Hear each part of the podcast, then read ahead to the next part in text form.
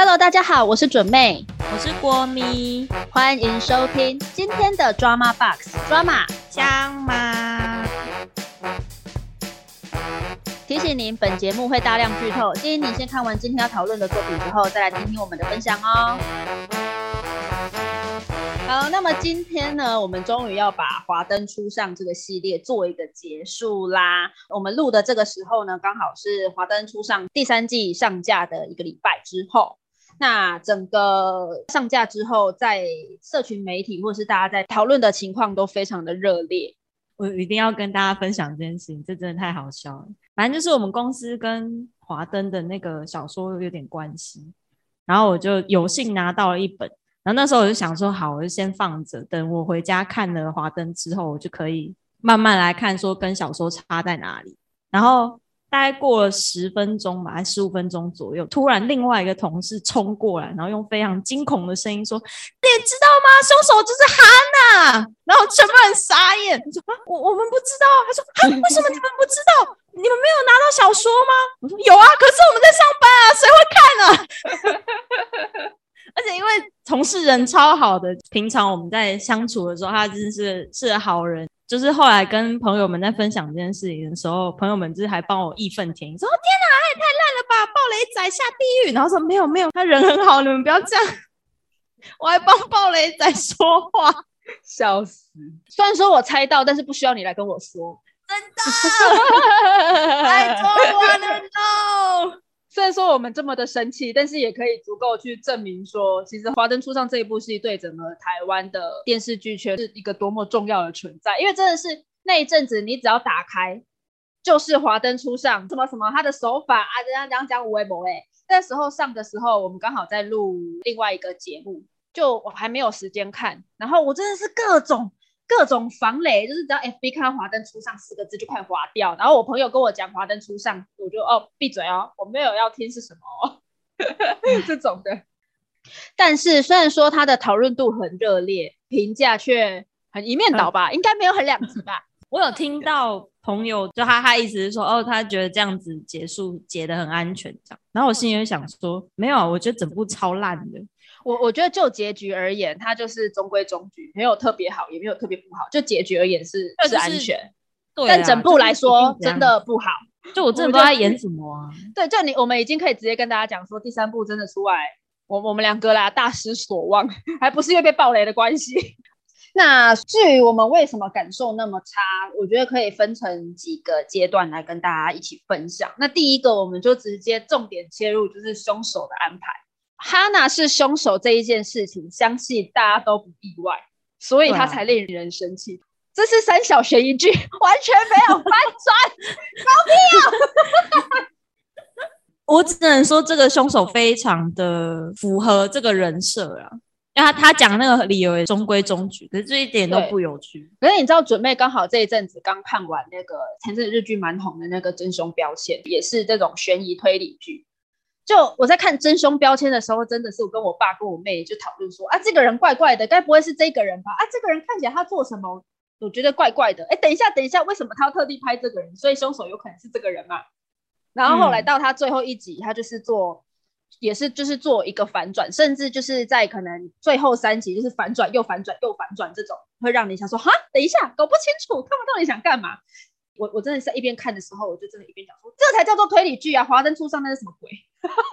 我就一边看，我一边看别的剧，一边嘴华灯初上，就知道这一部笑，就它完全没有那个反转的效果。因为它第二季的时候，就在江汉的那个那个什么录音机里面，已经录到阿达跟哈娜的声音，一男一女。他的微微翻转感觉，就是只有阿达在一开始说江汉持有的证据是他贩毒的证据，让你搞不清楚，说不然江汉到底是为了什么而死。可是你在第二季的时候，你已经听到了哈娜跟阿达的声音，就知道是阿达在说谎，你就会不会有那种云云里雾里的感觉？你就根本就想说啊啊，你是要开始演了没？然后前面六集在演那个弃毒案，然后最后两集才在跟我说凶手线是怎么样？八集只有两集在说凶手线，他那个就是因为他很清楚他他的凶手不够，他不够反转嘛，就是以以他只有那两集的成分来看的话，就是他最多就只能演两集。可是他总共有八集要演，所以他他就是前六集先硬塞那个让潘文成糟楼的那个戏份，对对对，那很很很不需要。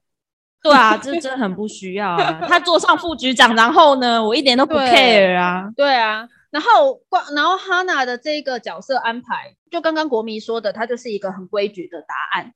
对啊，我就只能说他没有 OOC，但就没有了。我们我们那时候在要做这一部之前，我跟国米还先讨论了一下，说今天假设我们在第二季就已经知道说凶手是哈娜，或者是阿达，或者是两个人一起是共犯的关系的话，那他如果还是想要做一些反转的话，可以在哈娜的这个角色上面做一个小小设定改动，就比如说可能让你看起来是一个很楚楚可怜，然后傻大姐的哈娜，在她不小心杀了苏庆怡之后，她可以去做一个个性上反转，比如说他很冷静的去处理一些事情啊，或者是说到阿达看到是是哈娜杀掉苏庆怡的时候，哈娜为了要去保护自己而强迫阿达成为共犯，不然就把他贩毒的这一件事情公布，让他被抓。对啊，我觉得这样还有那那有趣很多。对对对，你在这样子的线上面去做一点调整，或许就会让让人家知道说，哦，是哈娜，但是原来哈娜有我们不知道的这一面。我觉得有趣一点的话，你还可以做成就是苏跟哈娜两个人因为 Rose 的关系，对彼此都有点看不顺眼的的那个心结，就不是只有苏看哈娜不顺眼，哈娜自己可能也看看苏不顺眼，所以才会造就说。哈娜不小心打死了苏，但是他可能不会那么的害怕，跟那么的不知所措。我觉得都比他现在这样子安排有趣。我本来看到那个，就是哈娜问苏说：“哎，苏妈妈，你是不是从很早以前就很不喜欢我那边的时候？”我想说，哦，就是有一种哈娜可能有也有很深的那一面，只是大家不知道，因为他能讲出这个东西来，表示说他其实是有很敏锐的察觉到的。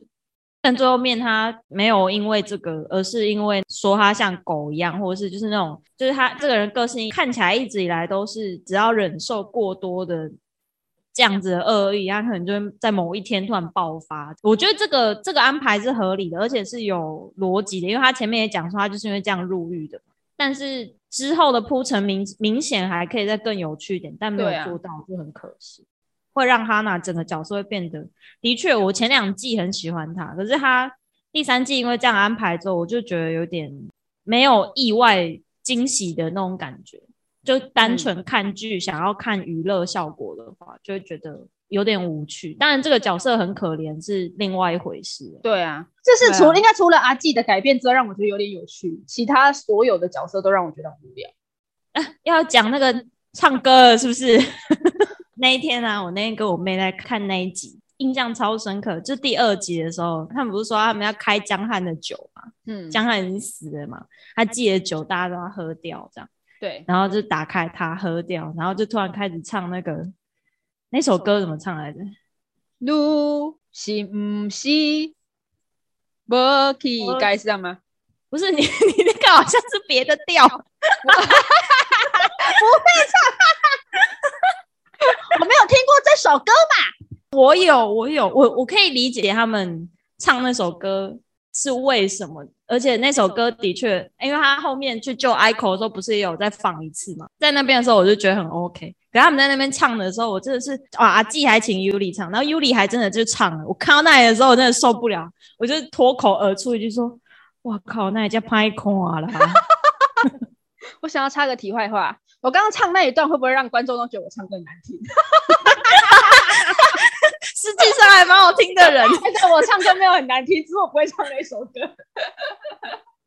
好啦，对，我们回来，我们回来。他们在休息室大合唱，真的让人很不爽哎、你真的，我当下的想心情是想说，哎、嗯，这个不是现代宫斗剧吗？你们现在和乐融融是是花黑盆，而且后来后来大家都认为 Hikari 是假，你就想说这部戏的调性一开始是长这样吗？我我有开错吗？你知道吗？我觉得一开始本来期待的是嗯宫斗，哦对、啊，第三季如果没有宫斗，那至少也不要让大家看起来好像都是朋友之间都没有发生什么事情，都是 friend 的。我觉得他这边或许是有想要去做，今天是苏当领头人，跟今天是 Rose 做领导的差别，因为两个人的个性从根本上是完全不同人嘛。因为苏后来不是有在那个要不要录用哈娜那边不是就有说吗？我的个性不像你，我我没有想要照顾别人的意思，就是苏他本身就是一个这样子的角色，但罗宇龙跟他是完全相反。所以我觉得或许他编剧有想要刻意在今天当整个 Hikari 是以 Rose 为主，跟 Hikari 是以苏为主的的那个氛围，他想要营造出那个完全不一样氛围。我我觉得这样子我其实是可以理解，但我觉得手法有点拙劣。对啊，而且我觉得因为那个什么，哎。树在前面不停的讲说罗宇农有病，就是他有这种喜欢帮助人，然后喜欢自以自以为是的把自己的善意强加在别人身上。对对对对，给别人。他前面两季为了要营造这个，跟为了要做这件事情，做非常多的努力，但是到第三季的时候，完全把这件事情洗掉的感觉。他也不是洗掉，我觉得他是完全忘了这件事哎。因为你看哦，第一、二季是书说你那些自以为是，你有想过我感受吗？但第三季的时候，一开始是有江汉，就是他替江汉付掉那个什么剧团的场地费，嗯，然后后来那个吴少强要把那个紫薇的监护权转回去给那个那个谁啊，他的那个强暴犯爸爸的时候，对对对对对的时候，也有说什么？那你有想过我感受吗？你在电视上讲的那些话，你有替我留后路吗？就是。讲这个，然后后来阿纪的债务也被清偿了之后，阿纪也说：“你为什么要施舍我？”就是他的这一些安排，感觉都好像要去针对罗宇农这个个性带来的潜在危机，或者是说带来让他的人际关系有一点状况。但是后面他就没没事啊，全部洗白啊！就是我罗宇龙根本就没有，因为他听了那么多人说。他的个性其实会造成人家的压力，或是不高兴，而去反省自己的个性。没有啊，他还是继续做这些事啊。而且大家就后来就默默接受，就阿纪，阿纪虽然说你为什么要施舍我，但后面实际上是感谢他的。然后甚至像哈娜也是有点因为说你不能说 Rose 的话，我觉得他他那个气急攻心的的原因有一部分是因为讲，就是 Rose 被被诋毁，然后。偏偏他们两个人又都是 Rose 的好朋友，中间有点吃醋的那种感觉。嗯，可是实际在这两个人面来讲的话，哈娜是非常同意罗罗宇农做这件事情，或者是说他反正他就是觉得说，是因为 Rose 这样，我才能变成现在的我，而我现在就是我，我非常满意，我非常喜欢我现在的生活，所以你不应该诋毁他。所以他的那个愤怒，我觉得其中是带有这一点成分在的。然后就变成说，大家好像都围着 Rose 转这样，因为连那个 Sugar 宝宝都是被他救嘛，然后甚至还进到 Hikari 跟他喝一杯。但就是一开始本来，哎，其实我觉得如果他一开始要针对 Rose 这个可能有一点自己认为自己的善意就是最好的这一种个性去做反省跟检讨，我觉得反正这部戏会更有趣。就你不要以为你做的所有的事情都是人家要的。可是后来他也没有啊，就是后来他还是做了这么多的事情，然后前期看起来好像要去攻击他这个点，后来大家还都是感谢他。虽然说你要这么做也行，但是他中间没有做任何的的一些修饰跟改动的时候，你就会想说这个设定跟他前面想做的事情好像是完全违背。我觉得说我讲到 Rose 的话，也可以讲讲他跟潘文成的关系。我觉得观众其实看这部观众应该就最喜欢这段关系吧。Me too，我自己觉得。他即使跟他有更进一步的关系，我也觉得 OK。对，我也觉得 OK。但他这样反而他反而忘不了江汉，会让我有点就是嗯，有什么好忘不了？死掉的人总是最美嘛。就是今天当他死了之后，你看江汉一死，就都是江汉的回忆了，就是江汉跟他在育幼院的回忆，江汉跟他在哪里的回忆，就全部都是。就今天当这个人一死了，我觉得应该是说怎么讲？我觉得罗宇农个性不应该一直怀念那个死去的人。可是我觉得跟你的意见是相反的，因为罗罗宇农就是个重感情的人啊，所以我觉得他会去怀念过去。就如果就你，因为我觉得他是有一点，我觉得还蛮有趣的。要是我看的话，我会觉得他是一个一直都在往前看的人。他当然会怀念过去，他当然会缅怀他跟他在一起的那段时光。可是就是他们两个也分手过一阵子，然后甚中间甚至后来不是还跟苏在一起吗？然后他跟他跟潘文成中间有一些有点类似革命情感的关系。我觉得以以我看到的罗宇农而言，我觉得他是那种他会怀念江汉，会去一直想他跟江汉的关系，但他应该不会排斥跟潘文成有下一段，应该是这样。我我自己看的感觉会是这样。嗯，因为我刚好就持相反意见啊，我觉得反而是。因为江汉死的时候，他根本就还没有从他跟江汉的感情还没有走出来，他只是不说，不代表他不爱啊。所以今天当他还还可能在心里，因为她就是一个是逞强的一个女女人嘛，所以她才不会告诉你说她其实还是爱着江汉的。所以当今天她心里如果还是爱着这个男人，但这个男人死了的时候，你真的是脑袋里面就只会剩下，就是他会完全忘记他曾经劈腿他，让他很难过，就只记得他剩下他好的地方。就过去的回忆总是总是很美好的。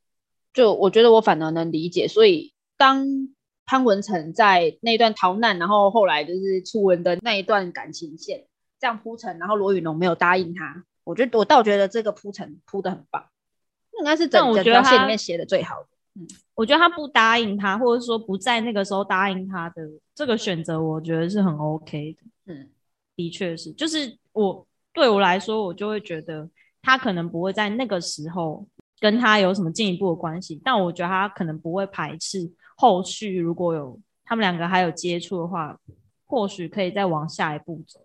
而且我觉得那一段编剧写的很好，是他把男女之间感情的攻防写的很好呢。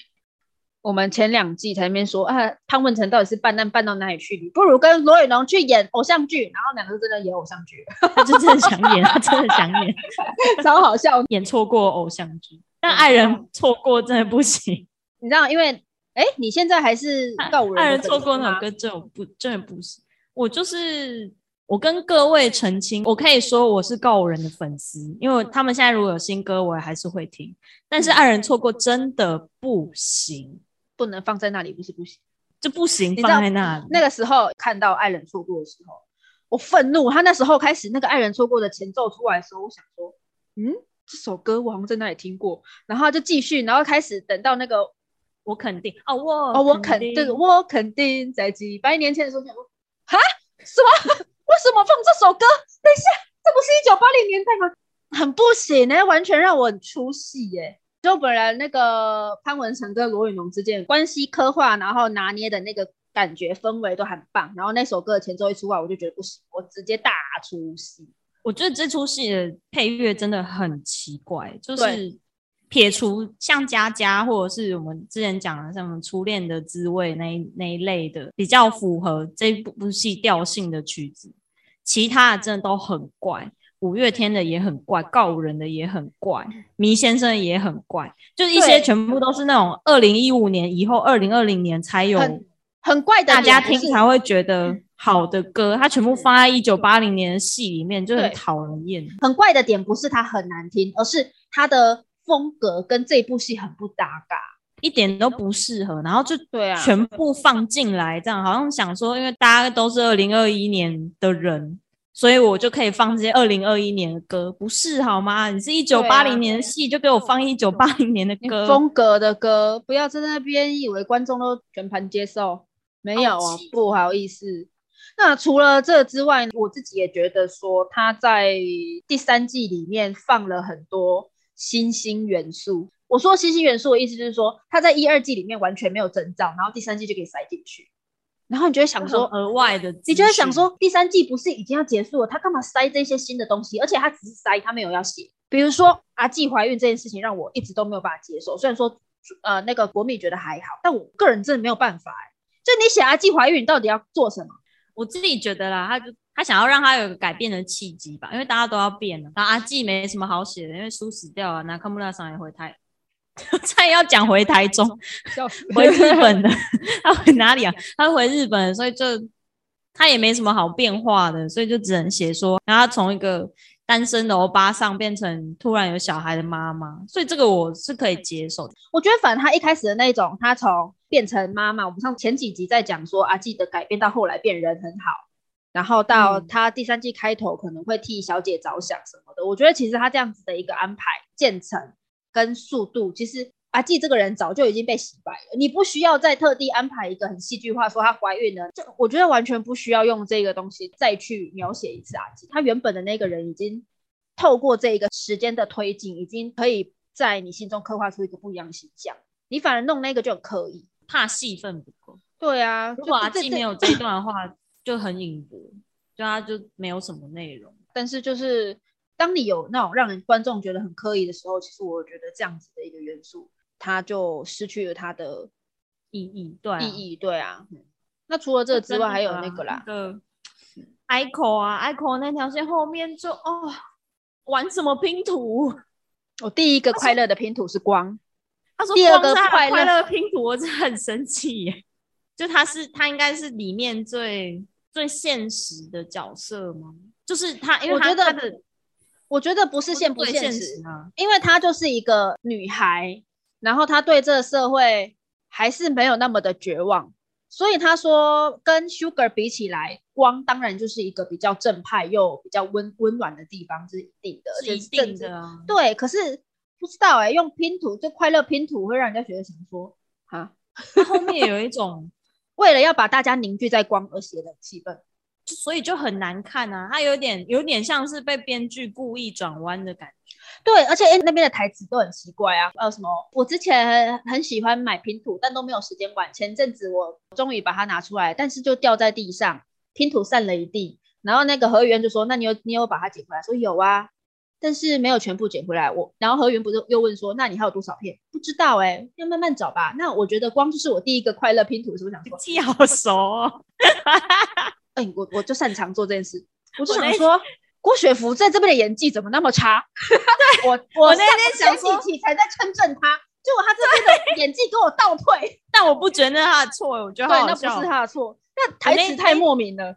那一集看到那一段的时候，我想说，哇，我前亏我前几集还说郭学府能接到这个角色，真是他的幸运。然后我们觉得他演的真好，不啦不啦不啦。然后到这里的时候，想说，哇，编剧你怎么可以写一段这么难看的台词给他讲？对，然后让他直接打回原形。哎，他跟他妈妈讲的那一段也是啊，就是他突然间变成一个好好女孩。他跟就他妈妈讲那一段，我我完全觉得他在朗读。我的妈妈是我的第二块快乐拼图。就回去跟他住啊，好气哦！对啊，就那个拼图不用用这样子的方式，好不好？很肉麻、欸，也不用你的戏讲那么大一句。你的戏本身就不是走这种风格，你不用硬要塞这种台词。之前好像有讲说，他其实想做个什么女性成长励志故事，这样。我我真的觉得不用在第三季硬塞这几个字进去。调性问题啦，你一开始给人家植入的印象就是我要做一个在这六个小姐子的错综对错综复杂的关系里面，对要去去找谁是凶手，然后谁跟谁之间的关系是复杂的，一言难尽的。结果你竟然在最后面就是握握手，我 变成好朋友。最后还有一个点，我们自己是新增的元素，但我们先持保留态度好，因为我跟那个国米两个人的感受好像有点冲突，就是百合、亨利跟格简这一条线。我自己就只是觉得说，哦，他只是可能为了篇幅，或者是他就只是想要写更多不同的东西，所以要把这段加进来。他加里面也无所谓，删掉也 OK，就觉得还好。我觉得我会那么生气的点是，这是第三季，就你已经是要做收尾了，那你再去放一个这样子的关系的时候，你都要收尾了嘛？你其实已经没有时间再去写有一点复杂的案子，因为其实毒品线它就是一条很很重要的线。那你现在去加了这一个元素进去，你又没有足够的篇幅要去写它，那你干嘛加？就会觉得想说，你要写，你应该要在第二季的时候就要慢慢的铺陈。对啊这，第二季就是它的调性已经有够慢了，那你还不慢慢的在这个调性很慢的这一种路线上去铺陈，都已经要收了才出来是是什么意思？他这三季我觉得都有这种问题，尤其第二季出来的时候，因为第一季的结尾不是大家就才知道说哦死人是素，然后第二季大家不是就会想说，那你应该要讲凶手了。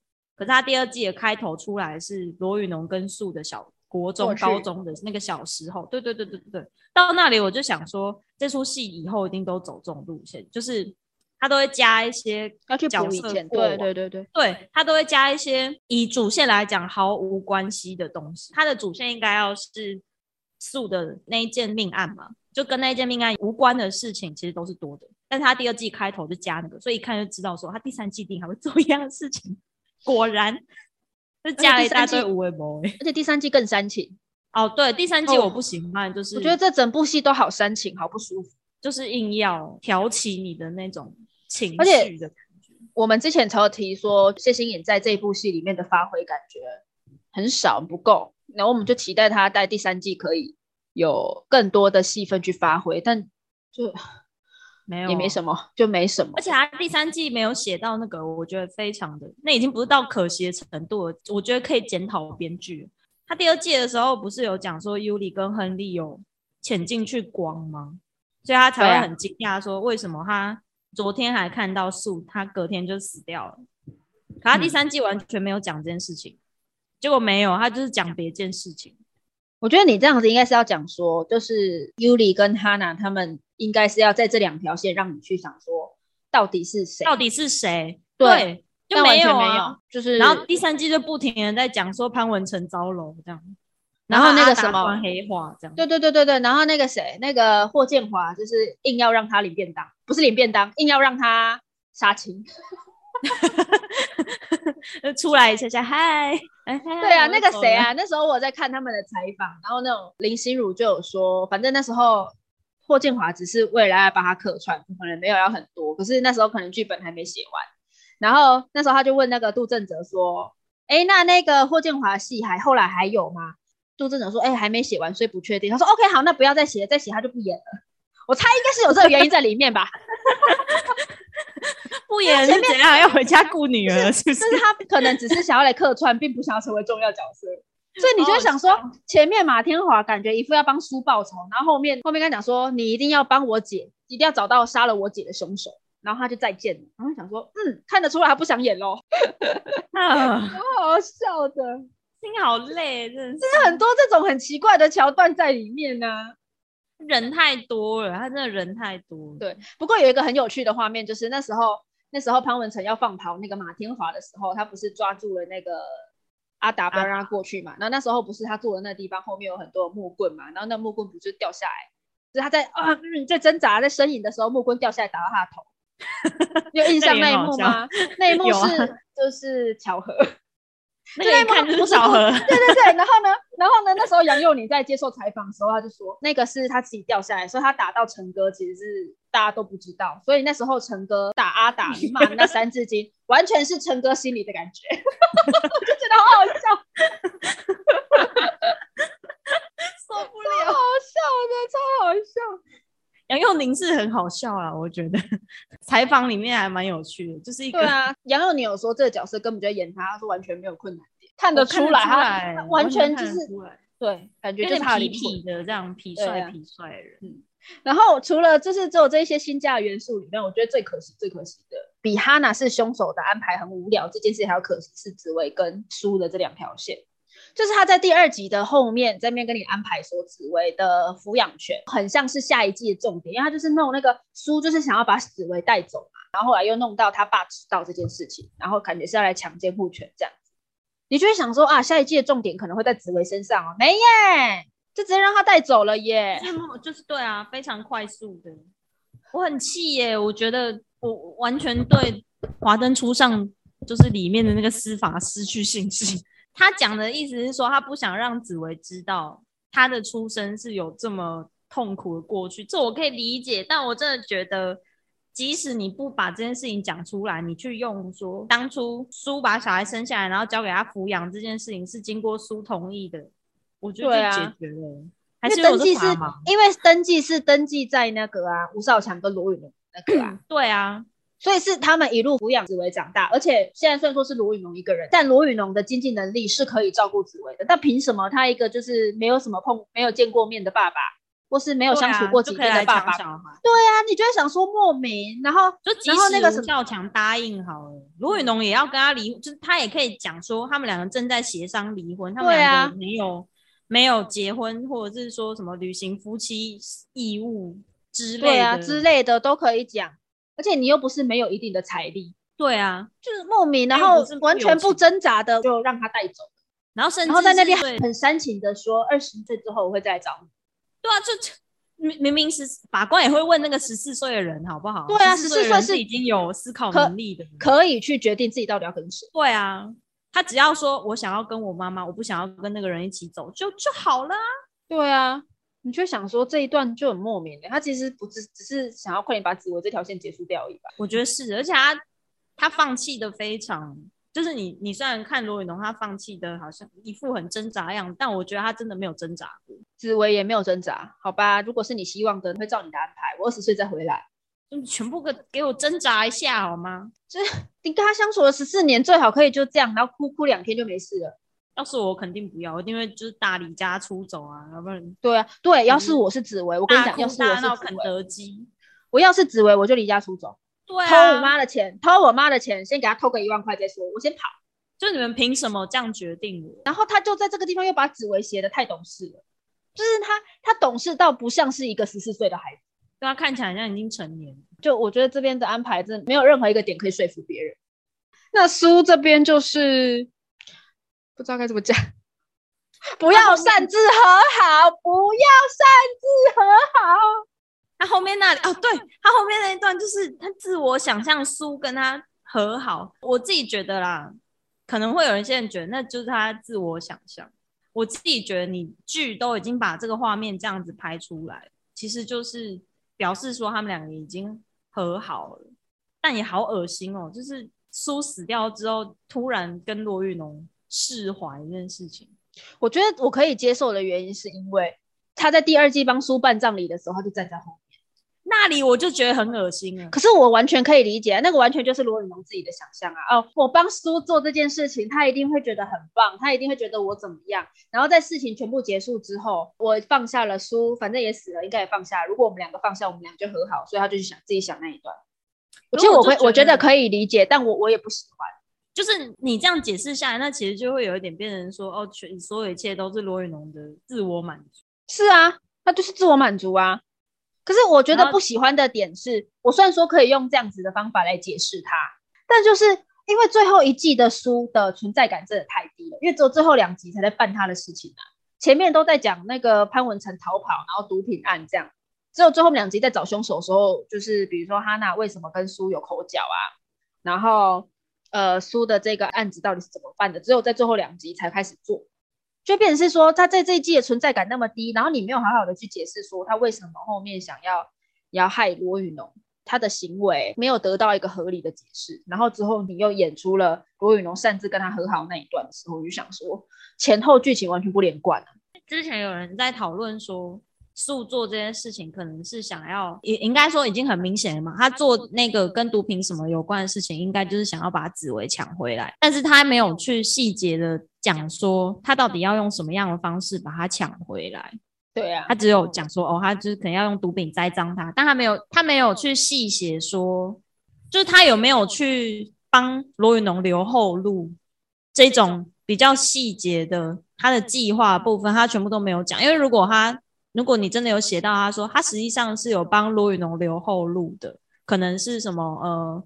因为只有这样子的毒品量，或者是持有这样子的毒品，或者是警察因为查不到他到底为什么会有这样子的毒品而对他有一些，就是可能会有一些减刑啊，还是有一些什么有的没有的这种设计，就是还会有留，还是有帮他留后路。你可能就会想说，啊，其实还是有在顾他们十几年的姐妹情。那最后面他们两个如果这样子的和好，我就会觉得很合理。那就没有啊，他就什么都没有讲到。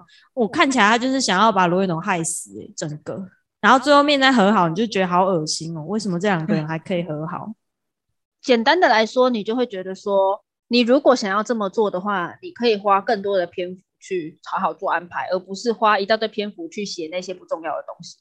比如说调通大合唱就免了，哦，那架拍空这之类的。因为重点是这两个妈妈之间的关系。那你到最后如果要扯回来的话，你应该要好好的去做铺陈啊。我觉得这真的是商业剧的短处吗？就是缺点。当初制作的时候，好像听说三季用了二点五亿的成本，然后 Netflix 花了三亿去买。所以，但如果说，假如说啊，Netflix 是以技术来算，因为他可能他可能会希望你剧播久一点，然后我这样才可以收到更多订阅用户嘛。如果这样算的话，他如果只播两季，因为他这个你其实看他这样的篇幅，大概他就他就是做两季就很刚好。第一季的时候可能就把凶手讲完，然后第二季就开始告诉你说为什么，然后铺成哈娜的过去，巴拉巴拉巴拉，就是两季就结束的话，maybe 会是一个好选择。可是这对那个片商来讲非常吃亏，因为他等于是他要倒赔，所以我可以理解商业剧为什么要拉这么长，或者是像一般人家讲边播边拍，就是他们要去收集观众反应，然后去修正后后续剧集的走向嘛。这一种的很常会出事，就是到最后面你你会让那个剧本原本的样子全部都不见，然后故事就乱掉了。乱掉之后，接下来等着就是烂掉，就很可惜。好，那我们就剧情里面的东西可以讨论到这里，完全没有可以称赞的点除了罗宇农跟潘文成那一段，我觉得还不错之外，但是就因为爱人错过毁了那一段。有啦有啦，亨利跟葛简的床戏啦，你知道我那一段他的上一集吧？他就有开始在拍那个亨利的那个叫什么？你说谁可爱？哦哦哦，对对对对，这这对对对，差不多啦。那一段就同一段，他不是在车上，然后拍他喉结，然后还有拍喝水嘛。然后我那时候心里就默默想说，哇，如果他们两个真的有滚的话，我就要无条件给五颗星。然后后面就滚了，后面真的就滚了。但是我已经很后悔，就我已经后悔把那句话讲出来，因为我觉得不值五颗星，不值得五颗星。哎，香是香啊，但是因为我就觉得那一段很多加的，对啊。然后他在那边滚，我其实你就是单剪，把它单剪出来，就会觉得说哦是香，对。但是你放在里面，你就会情绪嗨不起来。对啊。好了，那么所以呢，我们对于这部戏的结论，呃，国米给他下了四个字：狗尾续貂。我真的就非常敬佩我的国文能力。OK，我觉得我选的真好。就是大家是因为一二季才来看第三季，就如果一二季的表现，其实一二季的表现就已经有一些被拿出来检讨的地方，但是其实整体而言是还不错，是大家。因为一二季来看第三季，但第三季的表现表现状况真的是让人大失所望。那应该大家很明显是为了看凶手是谁才去看第三季，因为他第二季还是没有讲。你要知道凶手是谁，就一定要在第三季的时候看。那个时候也很多人啊，我公司里面的人啊，朋友们啊，都说如果第三季上的话，大家一定会去拉最后一集或者最后两集的那个内容去看到底是谁。就其实可以看到，说对一个故事来讲，有谜团在里面，跟如何解开谜团，还有谜团的答案是很重要的。但是你把谜团写的这么的失败，就会让人家最后面观影的心得给你打一个很差的分数。而且我甚至还有在就是一些社群媒体上，因为还是。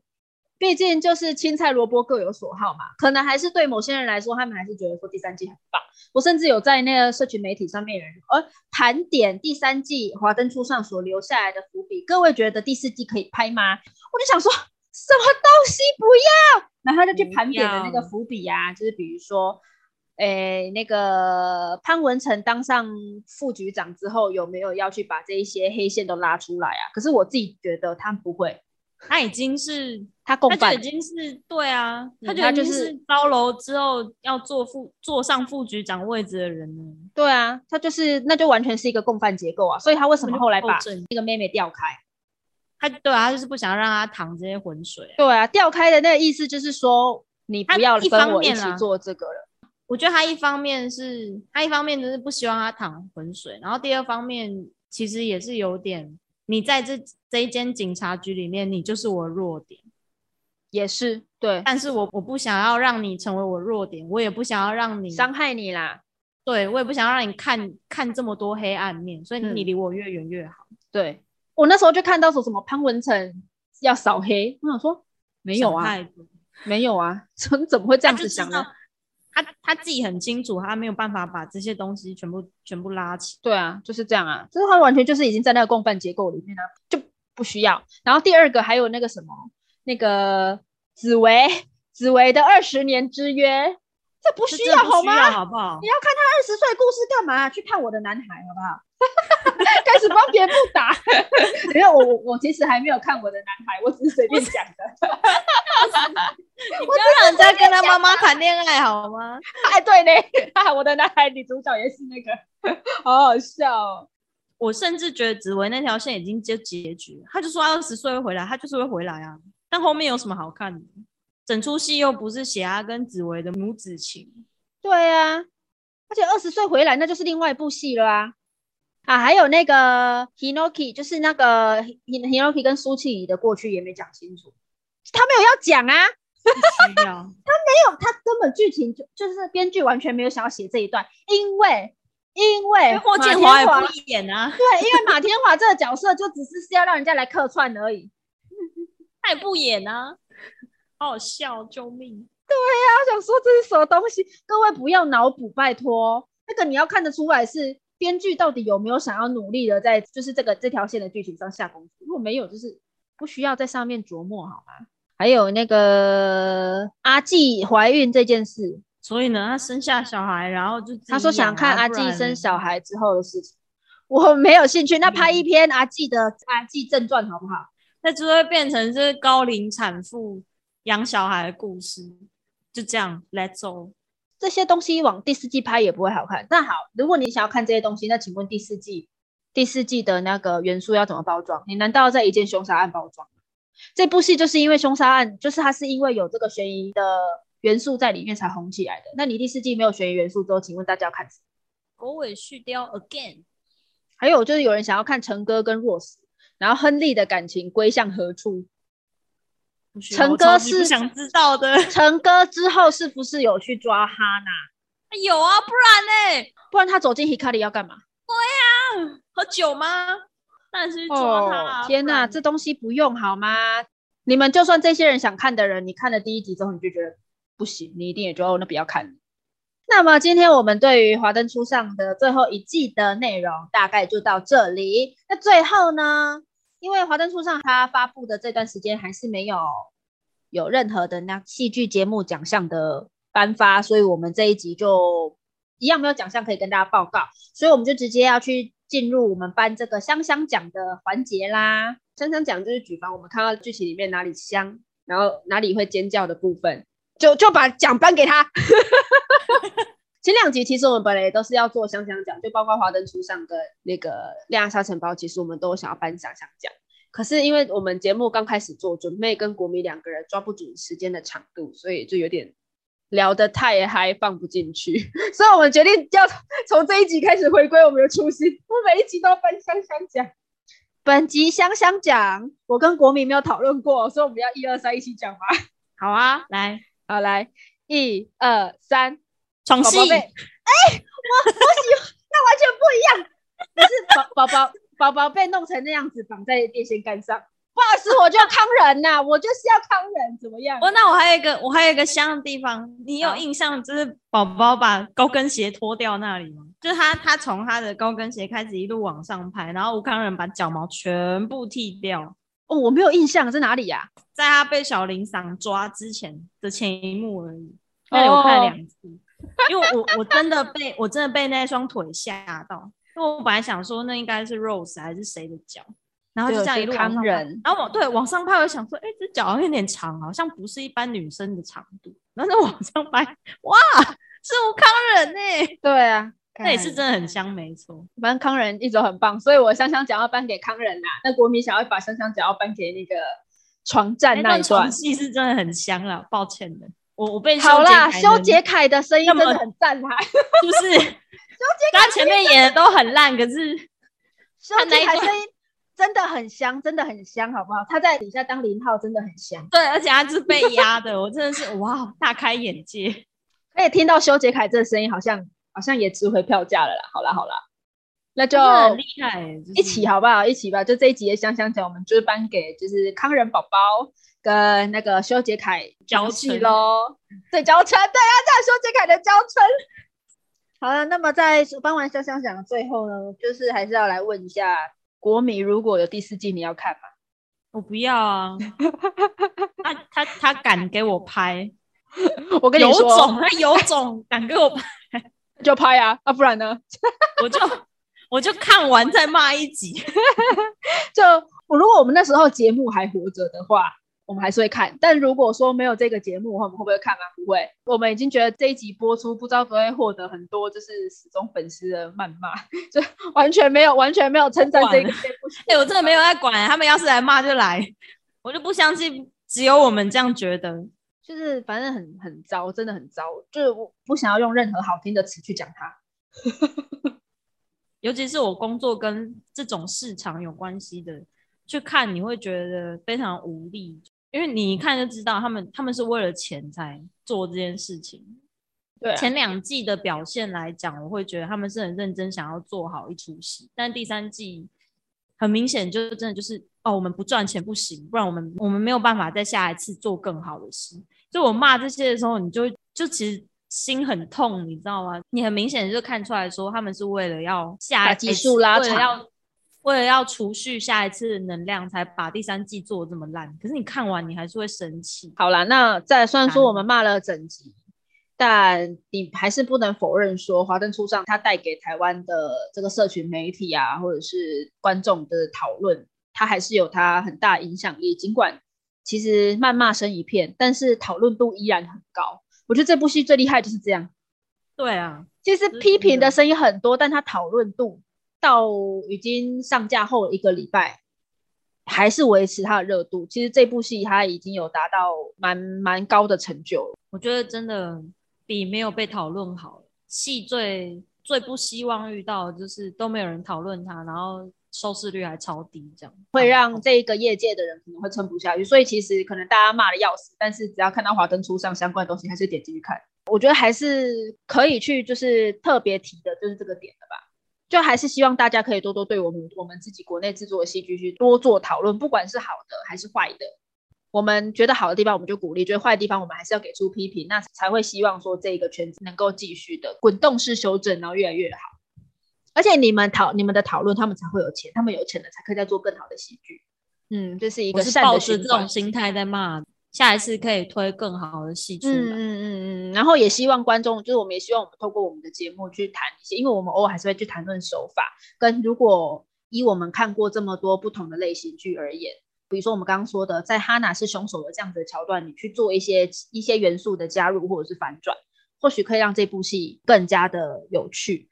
就是我们也希望可以透过我们自己的一些分享，然后可以增加就是听众们或是观众们对于品剧你可以怎么样品，怎么样评，更甚至可以带给这个圈子就是更多成长。这也是我们自己为什么想做这个节目的初衷。就是频道开播第一集，我们发下了这个好语。然后这个系列做的结结束，我们还是以这样子的一个心态，然后想要继续的在呃戏剧评论圈圈里面，对，就是也努力的耕耘这样子。希望大家都能进步，就包括我们啦。如果说观众不知道有没有听众，不知道有没有越来越多，但如果听众真的有越来越多的话，还是希望你们可以跟我们一起讨论，不管你们觉得我们讲的地方你接不接受。你可能会喜欢，你可能不喜欢，你都可以跟我们说。那或许我们自己解读有误，我们也很期待可以跟大家一起讨论。那今天的节目就到这边。如果喜欢我们的频道的话，也欢迎到我们的 FB 跟我们分享和讨论哦。我们最近还有开 IG 哦。本集资料来源来自维基百科、戏剧采访内容以及我跟国民两个人的观剧心得及观点，希望你们会喜欢，也希望听众朋友能够透过我们的介绍，更加了解戏剧的迷人之处。期待你能够和我们一起深入的讨论，放声大笑哦！我们下集再见，拜拜，拜拜。